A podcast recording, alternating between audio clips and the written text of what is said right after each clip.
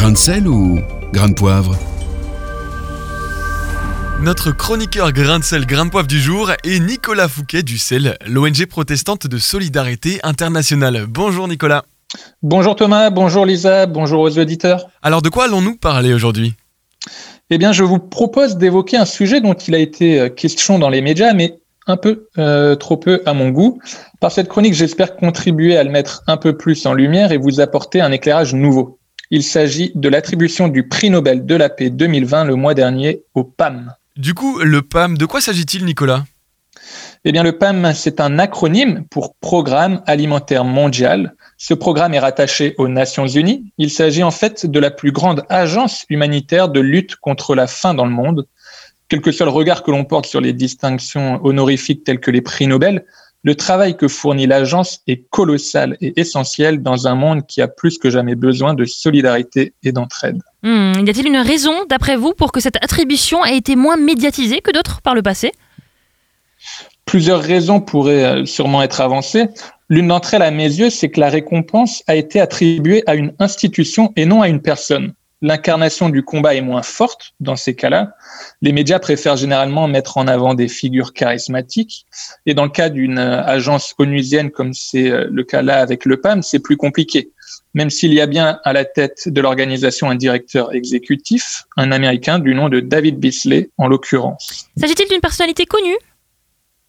À l'international, pas vraiment, ce qui ne l'empêche pas d'avoir euh, malgré tout une belle carrière. C'est un ancien gouverneur républicain de la Caroline du Sud. Ce qui est intéressant par ailleurs le concernant, c'est la foi qui l'anime.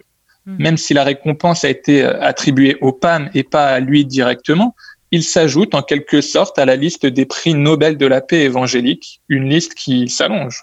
Et justement, Nicolas, est-ce que les prix Nobel de la paix de confession évangélique sont nombreux?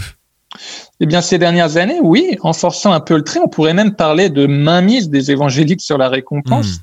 puisque les trois derniers prix ont un lien avec des croyants engagés. En 2018, le docteur Mukwege avait été coloré, coloréat, pardon, hmm.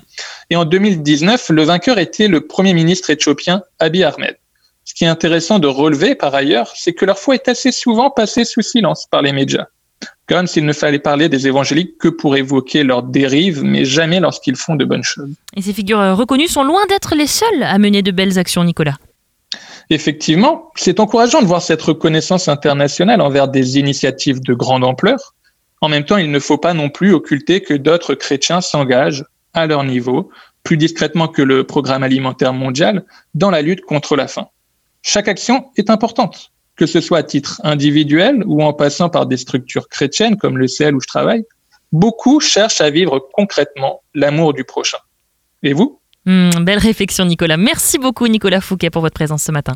Merci à vous. Réécoutez, partagez. Tous vos replays sont sur farfm.com.